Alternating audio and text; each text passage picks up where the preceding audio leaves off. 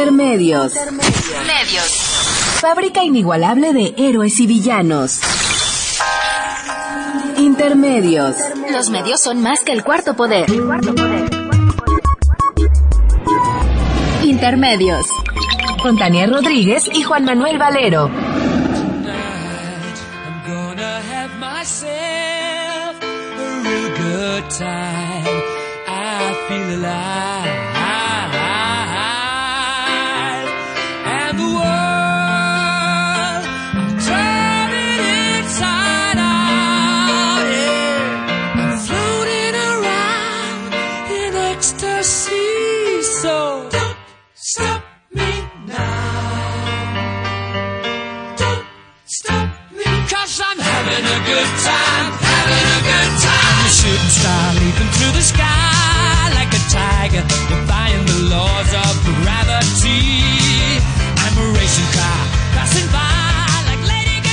Bienvenidos a Intermedios, hoy jueves 5 de marzo del 2015. Los saludamos Tania Rodríguez y Juan Manuel Valero con el privilegio de poderlo hacer a través de los micrófonos de Radio UNAM.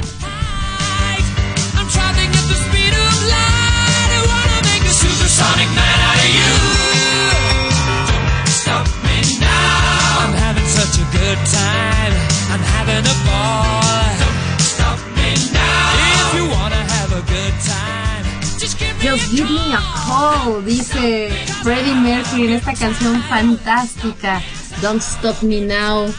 Así empezamos esta noche intermedios, así hasta arriba. Y eso, Just Give Me a Call. Llámenos aprovechando el, el anuncio de Freddie Mercury 55 36 8989 pues hablando de pues reinas y visitas a, a estás. Desde luego, vamos a dedicarle la canción, el programa no, pero la canción sí, a la reina Isabel II, no segundo, Isabel II, por haber recibido también a nuestro primer mandatario, Enrique Peña Nieto, en estos tres días que anduvo de paseo familiar por Londres y luego fue a Escocia y hoy regresó a México. Oye, Tania, ¿a ti te gustaría pasar una noche en el Palacio de Buckingham? Mira, no me, no me preguntes eso porque yo creo que tampoco es muy... A todos los mexicanos. No, yo no sé si a todos los mexicanos, o sea, puede significar distintas cosas, pero por supuesto como experiencia antropológica, pues, está increíble. Pero ahora, el tema es esta especie como de fascinación de creer que viven en un cuerpo de en un cuento de hadas y que es como caricatura de la princesita Sofía. Sí, eh, eso es lo que es triste. Peñaneto cuando se subió a la carroza con, con, la reina Isabel. Sí, era una onda cenicienta, ¿no? Estaba verdaderamente fuera de sí. Fíjate, la, la gaviota que iba en la carroza de atrás, unos caballos blancos hermosísimos, sí, iba muy sonriente, como muy acá en buena onda. En Cenicienta. Hasta cerró el ojo ahí a los a los periodistas. En cambio Peña Nieto se veía nerviosón. Incluso hay un momento en el que pasa junto uno de estos guardias de la famosa guardia de el Palacio de Buckingham, una de las cosas que obligan a todos los pobres turistas que van a Londres es ir a ver el cambio de guardia, ¿no? Que dicen que es muy aburrido. A lo mejor es pura envidia que ni Londres conozco y menos el Palacio de Buckingham. Pues fue Peña Nieto y uno se pregunta a qué fue. Porque parecía que más bien había llevado de vacaciones a la familia. Iban todas las hijas, los hijos de él, hasta una hermana de él, hasta invitaron de colada a la actriz esta Salma Hayek y su marido. Bueno, ella, ella es muy... cinco del gabinete. Muy importante. Y no llevaron al perico por razones de austeridad republicana. ¿Quién paga eso? ¿Quién pagó el viaje de Peña Nieto no, a...? pues todos nosotros. Dice Humberto que él... ¿No, ¿No sería invitado por la reina? No, pues es una visita de Estado, Valero. Pues esa visita de Peña Nieto nos va a salir cara. nos va a salir muy cara. Porque fue a decirles que con sus reformas estructurales tienen la puerta abierta para venir a explotar y explorar.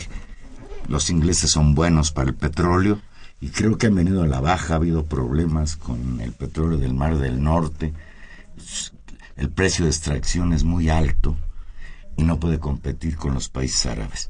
Por eso es que la reina, recuerda a la primera reina, Isabel I, la reina pirata, que pues se hacía de la vista gorda cuando le venía a decir que los barcos de los piratas robaban a los demás.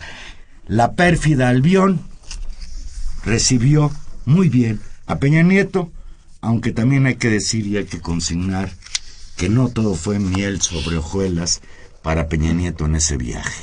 Y eso tal vez es el punto más allá de, los protocolos reales que, fascinan a alguna gente y digamos, pues incluso la, la banalidad que hay alrededor de ello y esta especie de, de cierto provincianismo y de poco... No digas provincianismo porque suena, suena muy, muy egocéntrica Ciudad de México. Bueno, no, no... Candidez. Bueno, cierta candidez, cierta frivolidad eh, y, y, cierto como poco poco apego con las formas republicanas. Más allá más allá de eso, que, que también es importante. las gentes adictas a la revista Hola. No van a estar fascinadas. ¿Cómo estarán esperando para ver esos vestidazos de la señora Angélica Rivera. Angélica Rivera. Que un vestido blanco muy bonito y luego salió con uno rojo. ¿Ya viste? Que tú también eres el Lola Valero, ya vi. No, fíjate que yo caí en la trampa de, de ver un ratito el canal de las estrellas el martes en la noche y en cinco minutos, este, pues le cambié porque Sí, eso es, esta, esta fascinación por la monarquía, por, por las formas, eh, por las formas como reales y esta, esta como muestra de, de, cierto eurocentrismo que se cuela ahí. Como un poco yo quisiera ser como ellos, ¿sí? A lo mejor Peña Nieto ahora y, y, y, la señora Rivera, que ya tuvieron que deshacerse de su casa por el escandalazo, le piden a Iga que les construya una réplica del Palacio de Buckingham. O se mudan al, Palacio, o se mudan al Palacio Chapultepec. No, no el Palacio ah, Chapultepec no. Bueno, pues pero espera, más allá, más allá de esta farándula, el, el, lo que también muestra la gira a Londres, y creo que en ese, en ese contexto es, interesante, es que la, ante la prensa internacional, eh, Enrique Peña Nieto requiere o se exige, como lo había hecho ya el secretario de Hacienda, comportarse y decir otro tipo de cosas. Y ahí la nota que, que, finalmente da la visita es el reconocimiento más que evidente, que México está, y cito textual, plagado de incredulidad y desconfianza y que debemos reconsiderar hacia dónde dirigirnos. Esta, esta frase, digamos, eh, por primera vez es el reconocimiento de una profunda crisis de dirección política y de, y de claridad ante la desconfianza, claro, aderezada también por un, dijo que se había satanizado y que se había hecho un extremo con respecto al tema de las casas, si, sigue sin entender que no entiende, pero es tratar de mostrar ante la prensa internacional de, de, que sí se dan cuenta de que están en una crisis, cosa que en los spots, cosa que en las declaraciones internas y cosa fundamentalmente que en el comportamiento práctico de sus gobiernos y en las decisiones prácticas parece no, no, no mostrar. Esto que dices es muy importante porque sí llama la atención que Peña Nieto haya hecho lo que el propio Financial Times consideró como una confesión muy sincera, que diga que México está plagado de incredulidad, y que vamos a cambiar, pero no dice hacia dónde. No, y ahora... Va a renunciar, va a dejarse investigar por la Procuraduría General de la República por conflicto de intereses, van a por fin darle una salida a la investigación sobre la desaparición de los 43 estudiantes de Ayotzinapa? Son preguntas que quedan en el aire. Y que, por cierto, acompaña justamente el tema y la visibilidad del caso Ayotzinapa, sigue acompañando en la escena internacional. Esto, hubo protestas, hubo gritos y manifestaciones, y hubo también preguntas, digamos, incómodas de la prensa internacional al respecto. Y hubo hasta represión que Yo, hay un video que por ahí anda circulando en donde unos manifestantes que increparon a Peña Nieto por el asunto de Ayotzinapa, trataron de acercarse demasiado a la comitiva y pues fueron retirados y después aprendidos. Mira, Tania, hay algo que me llamó la atención. El periódico inglés The Guardian saca un artículo en el que entrevista a Nick Sieg, viceprimer ministro de Gran Bretaña, y a un empresario muy rico, un tal señor Branson, Richard Branson, es uno de los hombres más ricos del mundo. Y ambos, en la entrevista que les que le conceden a The Guardian, coinciden en que la guerra contra las drogas declarada por el gobierno de Felipe Calderón y continuada por la administración actual, por la administración de Peña Nieto, leo textual, fue un fracaso miserable. Recordaron que en México ha habido más de 100.000 muertes violentas desde 2006, más de 20.000 desaparecidos. Desde aquel 2006 en que Felipe Calderón, vestido de militar, declaró la guerra al narcotráfico, guerra que no termina y que, por cierto, paréntesis, qué casualidad, dos días antes de irse, cae la tuta, el emblemático capo, este, la tuta, pues un, un capo con mucho cartel en los medios, incluso él se dedicaba a eso a sacar vida. Cayó después de mucho tiempo. Es una victoria. Y este es Z41, ¿no? Y 42, ahí, 42. Ahí mismo, cuando él estaba en Inglaterra, le llegó la feliz noticia de que había sido capturado en Nuevo León, en este municipio que dicen que es el más rico. San Pedro Garza García.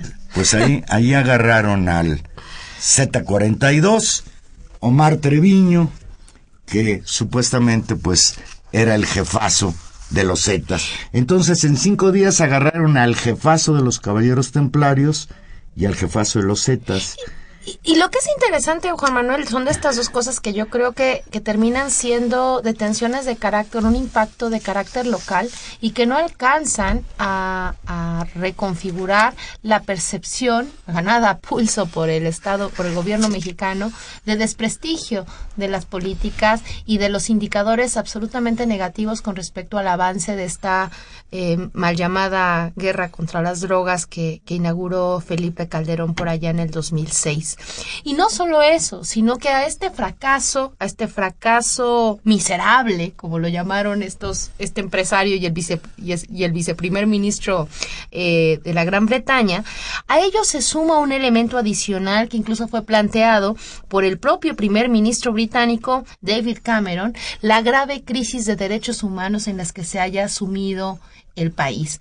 Y eso sigue siendo una mancha eh, pues brutal para el gobierno de Peña Nieto y hay que decirlo para, para, el, para el Estado mexicano en su conjunto.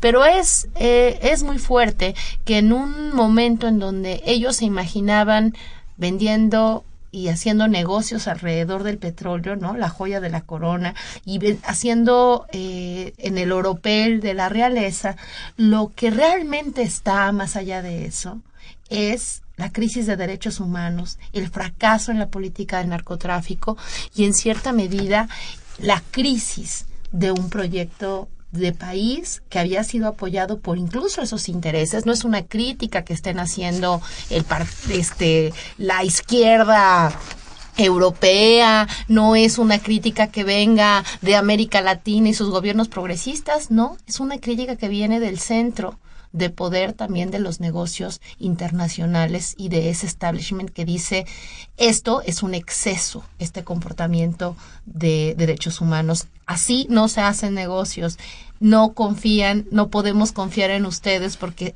hacen negocios eh, mal, ¿no? Es decir, toda esta mancha que Peña Nieto lleva aunque se vistan muy elegantes, aunque vayan muy bien peinados, aunque pues vayan no, vestidos Yo de no blanco. estoy tan seguro que a los intereses de las compañías petroleras inglesas y otros inversionistas les preocupe demasiado la calidad moral del gobierno mexicano. Pero lo que ven obligados a decirlo. Durante la cena donde se sirvió cordero británico y que fue oficiada por la reina Isabel II de Inglaterra, hubo unos 170 invitados especiales, incluidos actores, empresarios, políticos, diplomáticos, la familia Peña Nieto completa, la familia real británica, y una de las invitadas de honor, ya lo habíamos dicho, la actriz mexicana Salma Hayek. Ahí, Isabel II rindió homenaje, leo textual, a los vínculos estrechos entre el Reino Unido y México.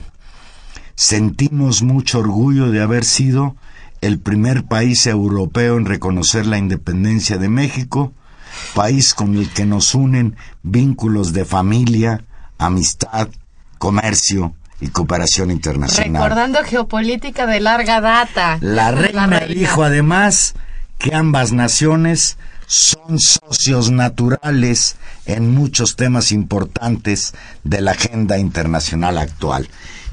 Respondió Peña Nieto, por cierto curioso, respondió leyendo. Está bien que lo haya hecho en español. Ah, no, por supuesto. Eso me parece bien. Lo que no me parece también que tenga que leer. Sí. Y la reina se dedicó también a leer. Mientras él leía su discurso, ella leía el discurso ya traducido al inglés de Peña Nieto. Se veía medio chistosa la escena. Peña Nieto dijo que Isabel II, así lo dijo, no sé por qué dijo que era Isabel II, ¿será porque es monarca? No sé. Es fuente de identidad y unidad para los británicos, como también una figura clave para hacer que Gran Bretaña sea un protagonista global. Bueno, pues esa fue, fue la parte de los guayabazos entre la reina y, Peña Nieto.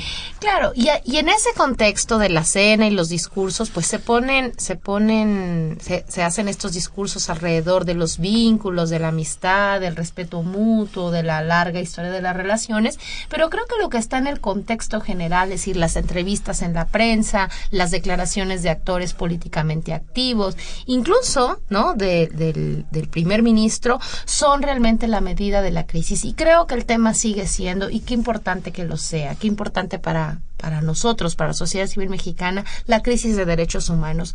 Y justamente es en este contexto de visibilidad, por ejemplo, que Amnistía Internacional señala que esta campañita de la guerra contra las drogas, que también es importante decir que fracasa, ¿no? En términos globales, porque en buena medida las políticas generales sobre drogas tendrán que consensarse también internacionalmente y el consenso la internacional. La única manera de acabar con el narcotráfico es legalizando las drogas. Claro, y eso tiene que ir construyendo un, un contexto internacional favorable y eso creo que, que es también muy importante. Bueno, Amnistía Internacional justamente señala en este mismo contexto que la campaña del gobierno mexicano contra las drogas esta, esta guerra interna que inició hace nueve años ha dejado un saldo de al menos 100 mil muertos y 22 mil desaparecidos. Y de nueva cuenta, eh, la instancia internacional no es una no es una organización de derechos humanos mexicana comprometida tal vez con ciertas causas. No estamos hablando de amnistía internacional con el poder también digamos de convocatoria y de eco que tiene esta pues esta ONG internacional. Entonces esta cobertura de la prensa británica eh, fundamentalmente pone el, el, punto clave de la crisis mexicana y de cuando se habla de México en una crisis de derechos humanos. Y creo que eso, sin lugar a dudas, se vino construyendo desde hace nueve años, pero el caso de Ayotzinapa y la relevancia internacional que tuvo, pues propicia eh, que este que este eco pues esté ahí y que y que de alguna manera eh, estos 43 muchachos sean recordados pues en todo el mundo y acompañen a Peña Nieto en su gira eh, haciéndole sombra. Pues a ver si no se hace realidad el cuento de la Cenicienta y la carroza se le acaba convirtiendo a Peña Nieto en calabaza. Dice Rebeca Gutiérrez de Álvaro Obregón que Peña Nieto le vale un comino la corrupción, se fue a pasear a Inglaterra con toda su prole, con toda su familia, los proles somos nosotros según la hija de Peña Nieto, estrenando su flamante ley anticorrupción, no tiene vergüenza. Agustín Mondragón, mientras, eh, mientras Peña Nieto despilfarra dinero mexicano con un avión lujoso, lujoso pero sin dignidad, ya que es utilizado por el vendepatrias que va a regalar concesiones de nuestros recursos naturales a los países de los más voraces explotadores, los reyes y reinas del mundo. Blancos por fuera, pero rateros y secuestradores por dentro. y Manuel Munguía, no solamente el viaje, sino las falacias de Peña Nieto en Reino Unido nos saldrán muy caras, ya que dice que el crecimiento económico para 2015 serán superiores a 2014, mientras la gasolina va para abajo, los precios del petróleo y el dólar no, los precios del petróleo siguen subiendo, no. No, los precios del petróleo bajan y el dólar sube. Y el que sube y sube es el dólar. Incluso ahí mismo en Inglaterra hoy es la nota principal. En y la gasolina no baja. En el periódico La Jornada, el secretario de Hacienda, Videgaray, que también andó en ese viaje, nos informó a los mexicanos desde Londres, eso Qué lindo, siempre me pareció muy curioso, que para el año que entra, para 2016, habrá un nuevo recorte presupuestal. Así es que ellos mismos, sus previsiones son pues nada halagüeñas.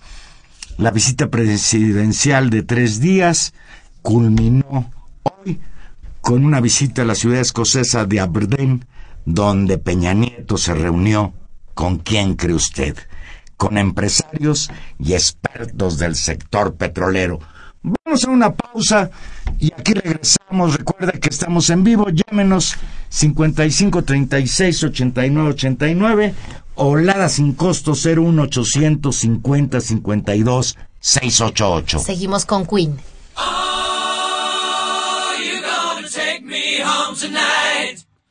down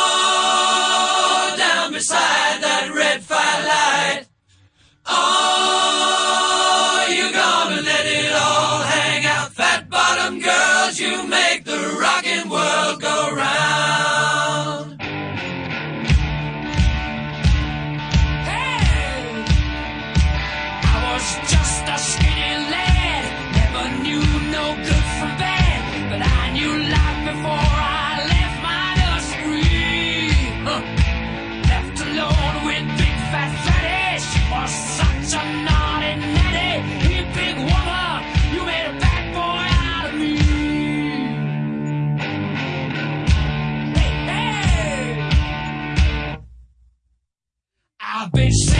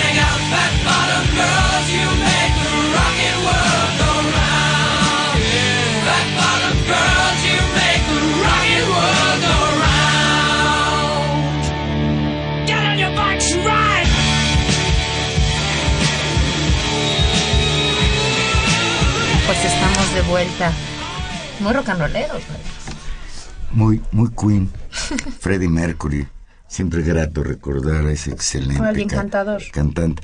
No, él no nació en Inglaterra, ¿verdad? No era de origen hindú. Bueno, era, sí. Cuando la India pertenecía a estos susodichos. No, no lo creo, no lo creo. yo, creo que, yo creo que era más joven, no lo sé, Valero. Sí, cuando, cuando uno... Sí, sí nació en la colonia, era, sí, nuestro, nuestro productor que lo sabe todo y lo que no lo inventa dice que sí. Que sí era colonia. Pues sí, también sí, claro. Si se murió en los noventas, ha de haber nacido como en los cuarentas. Pues... Sí, es probable. Pues pasemos, pasemos a la realidad nacional. El domingo pasado apareció en la revista Proceso un artículo donde Genaro Villamil señala que Televisa se empodera. ¿Qué quiere decir Villamil con que Televisa se empodera? Lo textual.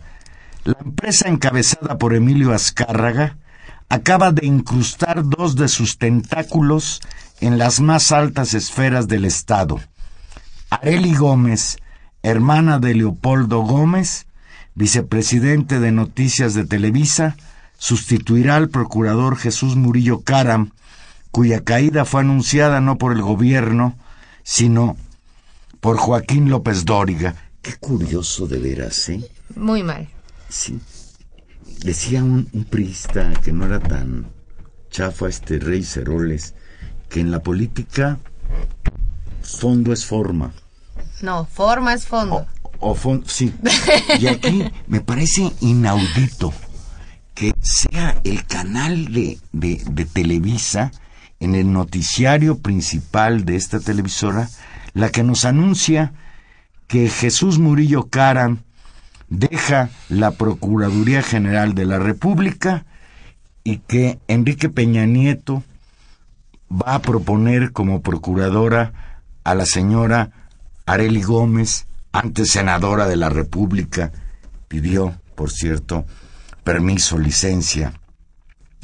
Y por el otro lado, dice Villamil, y Eduardo Medina Mora, amigo de otro Gómez, Bernardo, vicepresidente del consorcio televisivo, está a punto de ocupar una silla entre los ministros de la Suprema Corte con miras a presidirla.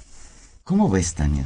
Pues yo creo que hay que, digamos, hay que articular, como lo hace muy bien eh, Genaro Villamil, estos dos nombramientos, donde el, donde el eje, digamos, de amarre es esto que él llama el empoderamiento de Televisa, pero creo que también vale por la dimensión de los nombramientos verlos de manera separada.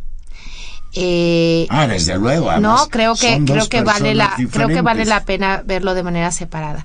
Primero, me parece eh, un, un ejercicio muy pues muy extraño, una decisión donde habían, habían tratado, y ese es uno de los rasgos que durante, digamos que habían caracterizado al PRI, una especie de cuidar las formas y los protocolos con un nombramiento que era muy importante, que era el de la PGR, con un personaje político que si bien había recibido un desgaste terrible con el famosísimo ya me cansé y con la digamos la desconfianza que habían generado las las investigaciones sobre Ayotzinapa pues quería ser removido Jesús Murillo Caram y no solamente me, me parece muy extraño la manera en que se anuncia sin ningún protocolo no y también la decisión eh, bastante qué te diré como descuidada como muy, muy desafortunada desde mi punto de vista, ¿no? de retirarlo de la Procuraduría General de la República y mandarlo a la Secretaría de Desarrollo Agrario Territorial y Urbano. Es decir, una cosa como de no dejarlo sin chamba, o no lo sé, cuando... o no dar la idea de que lo estás corriendo, no me lo estás... Claro, pero, lo estás corriendo. Es decir, el tema es, ¿qué es más importante? La tú que no tenemos ni tú ni yo ni nadie de los que nos escucha la idea que si les digo la tú todo el mundo diría la que. Yo no sabía qué era. Exacto. La de Secretaría de Desarrollo Agrario, Territorial y Urbano después de la, tener la PGR. Y evidentemente, entonces, allá hay una decisión de desgaste. No la toman así, lo cual me parece un síntoma grave y descuidado. Por eso estoy hablando como de descuido. Pero también tiene otra, otro elemento quizás, pues bueno, no quizás, es decir, el, el asunto de Ayotzinapa fue el caso más eh, duro para la PGR en los escasos dos años del señor Murillo Cara. Él dio por cerrada la investigación, aunque reconoció que no estaba todavía cerrada porque no habían aparecido los muchachos. Pero él ya dio una versión que hasta le llamó histórica. Bien. ¿Qué significa ahora? Que esta remoción tiene que ver con que el propio Peña Nieto reconoce que Murillo Karam no respondió cabalmente en términos de justicia y veracidad en esta investigación. Esa sería una posibilidad. Yo no lo sé y tengo, tengo más bien una lectura pesimista del movimiento de la PGR. Es decir, esa sería una, una lectura optimista. Es decir, el gobierno asume que el personaje no cumplió la función, que el personaje está muy descontado y lo remueve. Eso para mí supondría un síntoma en términos de la forma, es decir, si la forma es fondo, la forma de desplazar a, a, Murillo Karam de la PGR podría haberse hecho con un protocolo muy serio que construyera un escenario de legitimidad, que construyera un escenario y un mensaje de reconstrucción de confianza. Yo creo que incluso en la manera de hacerlo tú mandas ese mensaje. Eh, yo no lo siento tan, tan claro. Creo que sí hay una lectura, por supuesto, de desgaste del procurador, pero no sé si esto signifique que la, nueva procuradora Areli Gómez eh, significa que revisa, rearma eso. Ahora, podría ser el caso y yo creo que eso va a depender en buena medida del resultado del análisis y de la presión internacional, desgraciadamente. Es decir, va a depender de la comisión de la, de la, de la Comisión Interamericana de Derechos Humanos, de la Comisión de Expertos y de la visibilidad que esto tenga al exterior más que el interior. Y ahí quisiera, Juan Manuel, hacer una reflexión que, desde este nombramiento me he quedado, eh, digamos, como con una especie de mal sabor de boca. ¿Cómo hubiéramos... Solo con este nombramiento. Bueno, sí, pero vamos al después, al otro, por eso te dije que creo que había que separarlos. Qué bueno que Genaro hace favor de juntarlos y darnos un panorama, pero creo que también para entender en su profundidad los fenómenos hay que separarlos. En el caso eh, de Murillo Karam, me parece, ¿cómo hubiéramos celebrado si la remoción de Murillo Karam hubiera sido en diciembre? Si hubiera sido en el marco de las protestas, si hubiera sido en el marco, incluso para nombrar a esta señora o a otra, ¿eh? Es decir, hubiera sido un signo de escucha ante las movilizaciones. ¿Qué significa el movimiento en este nuevo contexto donde, perdón, la presión internacional continúa, pero en términos nacionales estamos en una, digamos, en un punto bajo de la ola de movilización alrededor del tema Yotzinapa?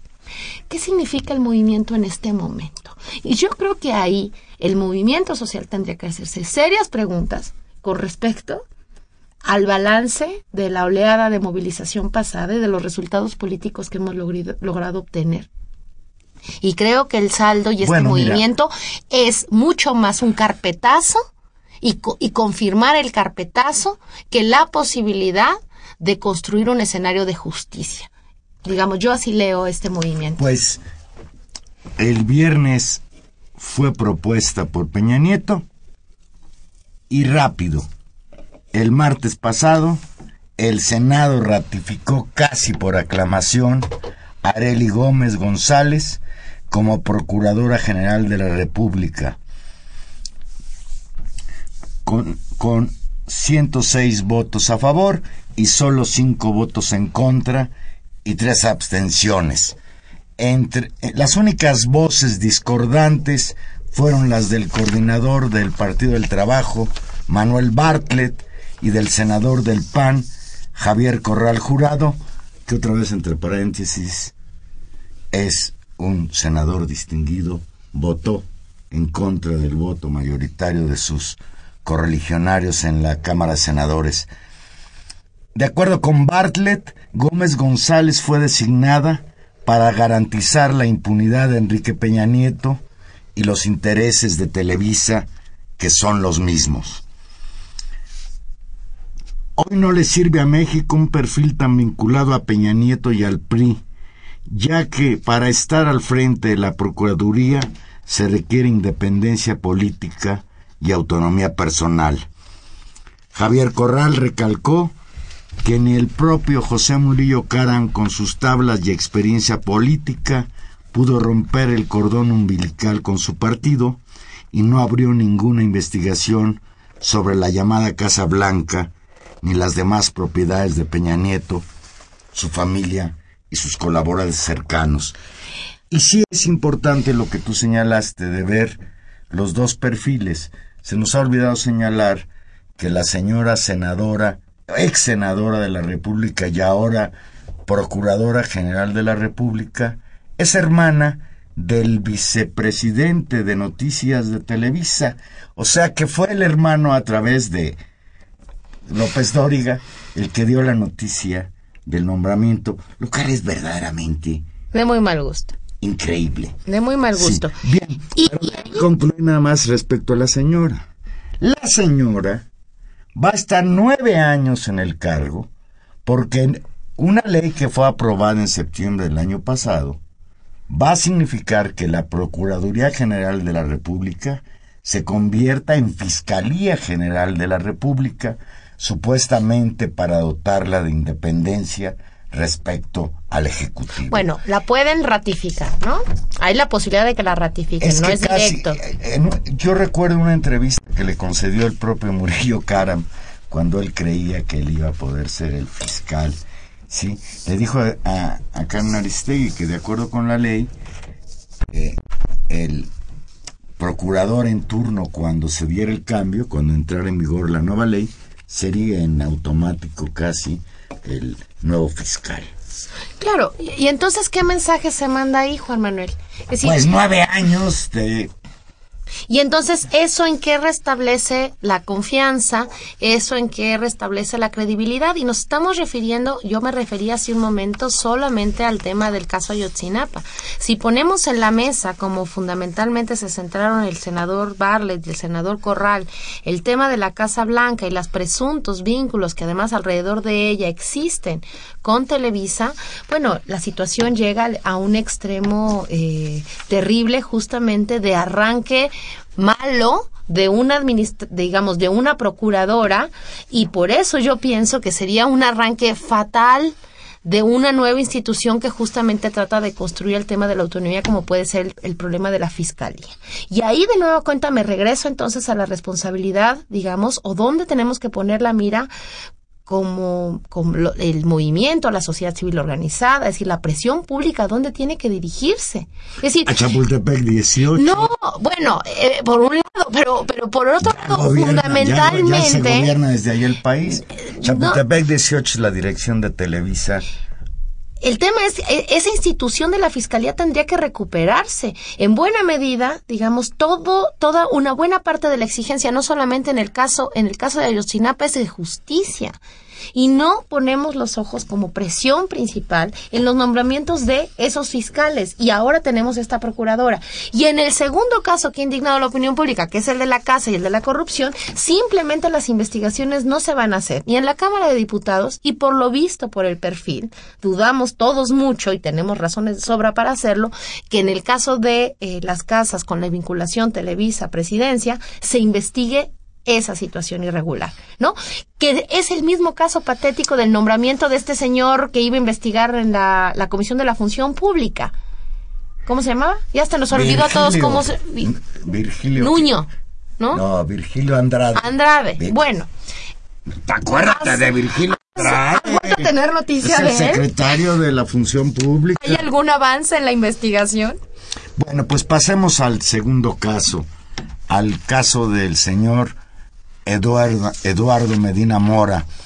Es mucho más cuestionada la propuesta de Peña Nieto de incluir en la terna para ocupar la silla vacante en la Suprema Corte de Justicia a Eduardo Medina Mora, exdirector del CISEN en la época de Vicente Fox, ex procurador general de la República eh, durante el sexenio de Calderón, después pasó a ser embajador de México en Inglaterra amigo desde la infancia de otro potentado la televisora Bernardo Gómez, vicepresidente de la empresa, así como ex socio de Alejandro Quintero, creador de TV Promo y vicepresidente corporativo de comercialización, artífice se dice del plan de acción para llevar a Enrique Peña Nieto a la presidencia de la República.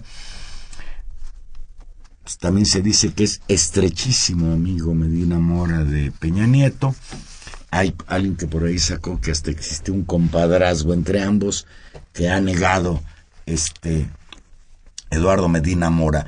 Pero más allá de todo esto, Medina Mora, Tania, tiene muchos cadáveres en el closet y será difícil que el Senado lo elija el próximo martes, o al menos eso pienso yo. Pues ojalá. Hoy, hoy los senadores recibieron este mediodía alrededor de 20 mil firmas de rechazo al posible nombramiento de Eduardo Medina Mora como ministro de la Suprema Corte de Justicia de la Nación.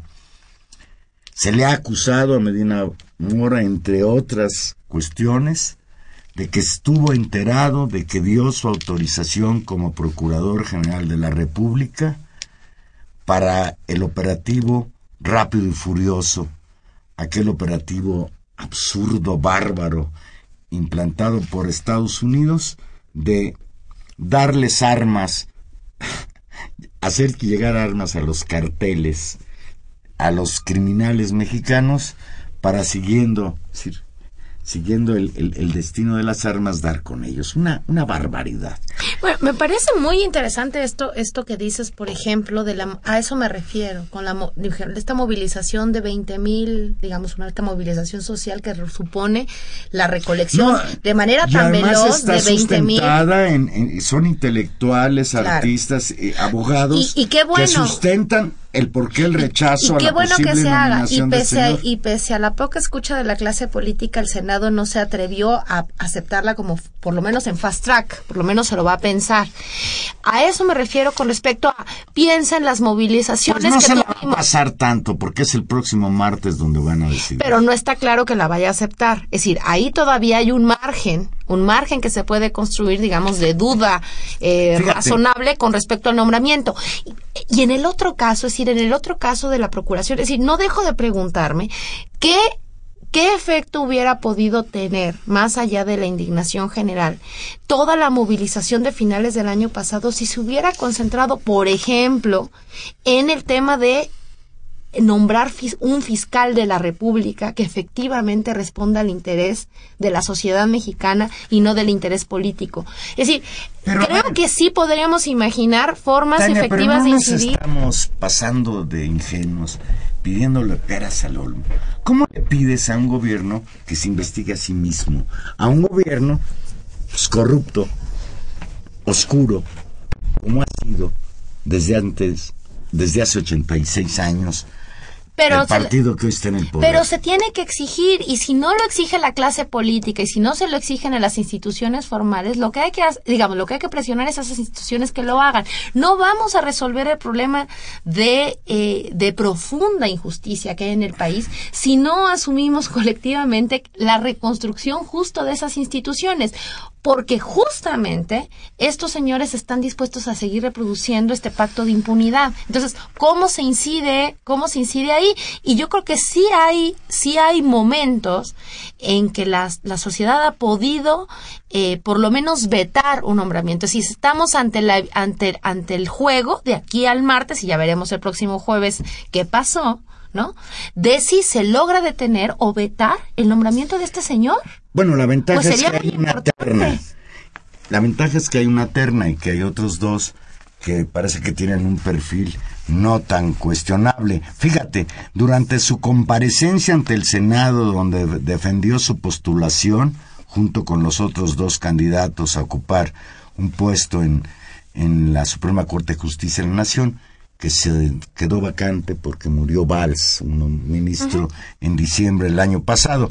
Fíjate, Medina Mora negó tener ninguna relación con la operación Rápido y Furiosa. También se defendió de su, su actuación en el caso de Atenco, en el caso de la APO en Oaxaca, y recordó que la Suprema Corte de Justicia de la Nación lo exoneró de cualquier responsabilidad porque, leo textual, el entonces titular de la Secretaría de Seguridad Pública no tuvo ninguna responsabilidad.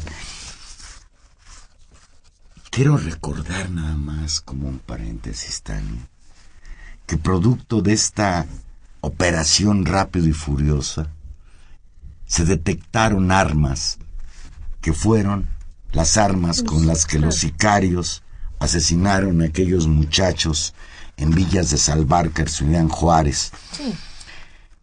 ¿Te acuerdas que Peña Nieto dijo frívolamente que se había tratado de un Peña Nieto no, Calderón. Calderón, ya los confundo. Se parecen mucho. Perdón, Calderón dijo, y, por, cierto venía de Japón, que se trataba de un pleito entre pandillas. Pues no, no fue un pleito entre pandillas, lo, tuvo, lo tuvieron que reconocer, sino una matanza vil. Y algunas de las armas utilizadas por estos sicarios contra estos muchachos que festejaban el triunfo de un equipo de fútbol americano, de béisbol, no, lo recuerdo bien. No americano. Sí, eh, fueron armas de las que les entregaba o hacía llegar el Departamento de Estado a, través de la ATF, que no sé ni qué quiera decir, esos de tráfico, no sé qué signifiquen, sí, por sus siglas en inglés, pero el hecho es que todo esto sucedió con la complicidad del que hoy pretende ser ministro de la Suprema Corte de Justicia y que dicen que es un traje a la medida para que después no solo sea miembro, sino el mismísimo presidente de la Suprema Corte de Justicia de la Nación. Yo creo que se le está complicando. Pues esperemos que sí, porque además, mira, independientemente de la personalidad tan cuestionable de este señor Eduardo Medina Mora, que hoy yo creo para granjearse a los panistas dijo que él era más panista que prista, porque ha servido a las dos últimas administraciones en cargos policíacos. Y ahí también es inaudito, habiendo Tania tantos mexicanos con capacidades y bondades para ocupar la Suprema Corte de Justicia de la Nación, ¿por qué se trae un ex policía? Que además no, no tienen ningún mérito profundo en términos de, de logros políticos o de logros en materia de seguridad. Muy por el contrario, ha sido, ha sido cuestionado por eventos eh, en donde se han violentado también derechos humanos, por ejemplo, el caso de Atenco, el caso de la APO. Yo quisiera concluir este punto recordando algo que le escuché al maestro Lorenzo Meyer el lunes pasado. Dice Meyer que estos nombramientos nos dicen no quiénes son estas personas, sino quién es Peña Nieto que los nombra. Claro. Que era a lo que, lo que yo te decía. Fue a confesarle al Financial Times que está muy preocupado por la falta de credibilidad. Pero con estas acciones. Por supuesto. Hay quien dice también que el madruguete de Televisa a través de López Dóriga fue porque había en ciertos sectores del PRI dudas de que la candidata más adecuada para ocupar la PGR fuera la señora Areli Gómez. yo creo que estas, estas dos nombramientos tienen sus consecuencias no solamente en términos externos de la opinión pública, digamos del círculo rojo de los factores críticos. creo que empiezan a tener es un golpe al grupo Beltrones, porque el señor este Murillo Caram era muy, muy cercano a, a, pues Mario Fabio Beltrones. Bueno. Yo, Eso ya, no sabemos. Pero nosotros no vamos a entrar por ahí. Yo no puedo dejar que terminemos el programa, Tania, sin comentar que ayer, 4 de marzo, cumplió 86 años el partido revolucionario institucional. Y la cabeza que yo leí en algún diario por ahí era, abro comillas, vamos a ganar sin tortas, matracas ni despensas, ofreció el PRI en su 86 aniversario. Y yo a eso, pues le añadiría que todo esto con una carcajada maléfica que retumbó en el auditorio Plutarco Elías Calle. Yo lo editaría de la siguiente forma. Vamos a ganar sin tortas, matracas ni despensas. Nos modernizamos. Ahora damos tarjetas Monix. ¿Qué tal? Ah, o sea, es un salto a la modernidad, es una, una manera de, de la compra de votos del siglo y En el mismísimo acto de celebración de su aniversario, de su 86 aniversario, de estar de estar gobernando al país, pues si a usted le pareció absurdo que el payasito Lagrimita y Cuauhtémoc Blanco sean candidatos, pues agárrese. La comedia política continúa. El PRI nombró como candidatos, entre otros, ya el tiempo se agota, nomás les voy a dar algunos. A Silvana Beltrones, hija del coordinador de los legisladores priistas en San Lázaro. Manlio Fabio Beltrones. ¿Y quién? Ah, bueno, sí. Tristán Canales, quien ocupa un cargo de dirección en TV Azteca. Desde luego, bueno, pues aquí ya les han venido dando cargos a la llamada telebancada. Ahora, este señor, pues seguramente será el líder de Ya sea por el verde, todos recordemos a Ninfa Salinas, ¿no? Ninfa Salinas. Pero también está como candidata la señora mamá del exdirigente del PRI en el Distrito Federal, Cuauhtémoc Gutiérrez de la Torre, que tuvo que ser renunciar a su cargo porque está siendo investigado pues por asuntos de trata de personas, de prostitución.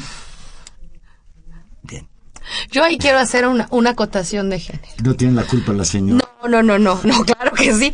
No, lo que estoy diciendo es que durante muchos años y al inicio de la carrera de, de, semejante criaturón, ¿no? El Cuauhtémoc Gutiérrez de la Torre, era el hijo, él era, se, se le anunciaba Guillermo Gutiérrez de la Torre, hijo de Guillermina de la Torre. Es decir, ella, ella tiene su propia historia terrible ah, como pues, jefa de los... Entonces, digamos, vamos dando honor a quien honor merece, Valero. Yo nada más quiero ah, poner eso en claro. Sí, tiene un liderazgo de muchos años. Eh, eh, en el y una trayectoria terrible de control, de control sobre, sobre los pepenadores. Su esposo y papá del susodicho, sí, pues le decían el rey de la basura. Pues sí. Y a su hijo, el príncipe, ahora investigado o pseudo investigado, porque yo creo que la Procuraduría de Justicia del Distrito Federal se está haciendo Mirando para otro lado, con la investigación. Y no se acaban ahí. Está también la señora Guillermina de la Torre. Ya, ya hablamos de ella. No, de Guillermina ya hablamos. La mamá de. Ah, no, no, perdón. Es que, es que reforma hoy, y le sugiero, ya no me va a dar tiempo, Reforma hoy saca un expediente mucho más amplio de estos personajes. No, pero no te olvides, para rematar, de Carmen Salinas. No, eh, pues a, mí eso, sí ya, ya no lo soporté. Menos peor no, Valero, para mí eso sí ya es lo peor de todo. Allá en la de, lo peor de todo. es lo peor de todo.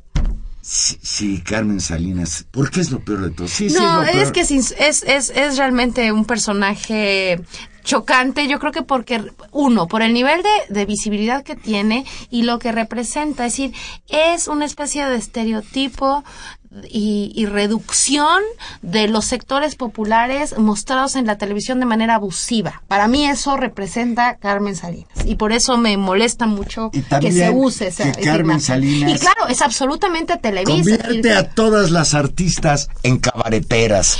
También es otro de sus signos. Ya todos nos dicen mis hijitos. Entonces eso sí también le pone uno los pelos de pues, punta.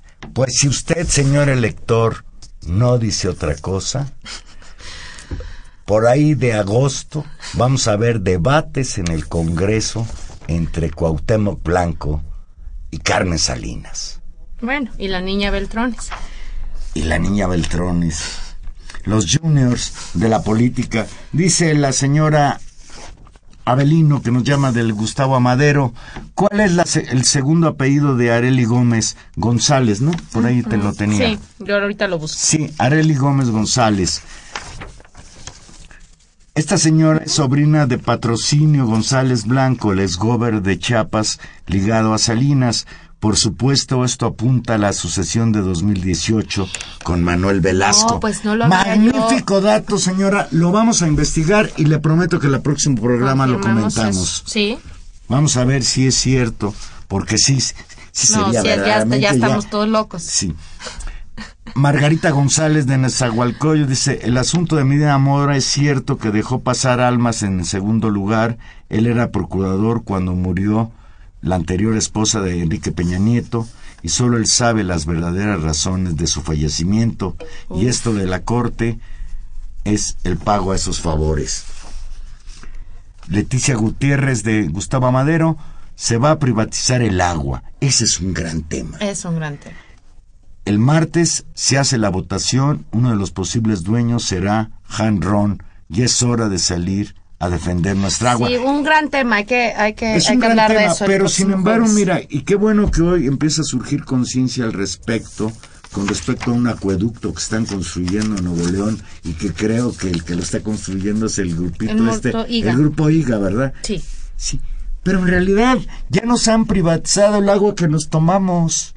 Bueno, Sí, pero no es lo ya, mismo que ya. te privaticen la, la de Sí. los baños y la, y la de las casas. Pues no es lo mismo que Nos vamos, Cuando Juan yo era chiquito te decían que eh, a nadie se le niega el agua y ahora te la venden embotellada en todas partes con 16 mil marcas. Ya nos vamos. Estuvimos con ustedes en los controles técnicos, don Humberto Sánchez Castrejón, en la producción Gilberto Díaz Fernández y en los micrófonos. Tania Rodríguez, agradecemos mucho sus llamadas y nos escuchamos el próximo jueves 8 y 5. Aquí vamos a estar en Intermedios.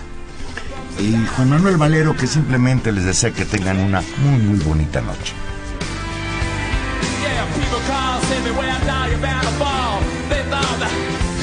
Yeah,